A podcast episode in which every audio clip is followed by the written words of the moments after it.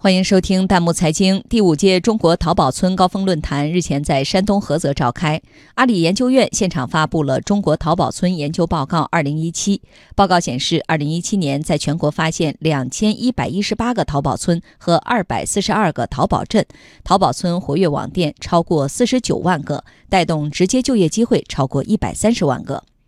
报告显示，电子商务的发展突破了地理条件和行政壁垒的制约，正在帮越来越多的地方实现逆袭。二零一七年，我国中西部地区的淘宝村数量增长迅速，从去年的二十五个增长到今年的六十八个，同比增长百分之一百七十二。其中，广西、贵州、重庆、山西、陕西和新疆六个省市自治区淘宝村实现零突破。目前，我国淘宝村数超过一百个的省份有六个，分别是浙江、广东、江苏、山东、福建、河北。六个省份的淘宝村数量突破一百个。马云表示，要做互联网领域的袁隆平，助力农村发展，宣称要亩产一千美金。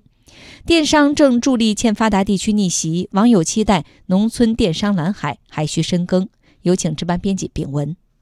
袁隆平先生把亩产做到了一千斤，而互联网。要把国产做到一千美金。这是马云昨天在给第五届中国淘宝村高峰论坛的视频中说的一句话。有网友做了一个形象的类比，说这是淘宝祖师与现实版魔道祖师的一次英雄惜英雄的对话。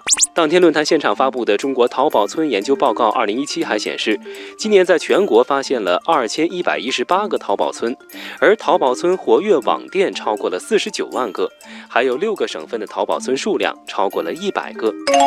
党的十九大报告提出将实施乡村振兴战略。这些年蓬勃发展的淘宝村正是乡村振兴的样本。淘宝村也一时间成为昨天网络上的热搜词。网友天一为此点赞说：“有情怀、有目标，再有行动，就一定能实现。”为农村电商打 call。农民既是生产者又是消费者，却一直面临着买难卖难的困境。农村电商正尝试用互联网和商业文明将其连接起来，就像山东菏泽的网友 HoHo Mia 说的：“我们这儿的家具、演出服、农产品等等，现在确实都是通过电商平台，成为了可以销往全国甚至海外市场的特色产品。”网友 SYCC 说：“我们这儿也有很多之前出去打工的年轻人回来创业了。”看到成绩的同时，也要看到农村电商在发展过程中遇到的不少躲不开、绕不过的难点问题。就像网友原来有华说的：“我们村现在快递都送不进去，感觉马云这个目标要实现可并不容易。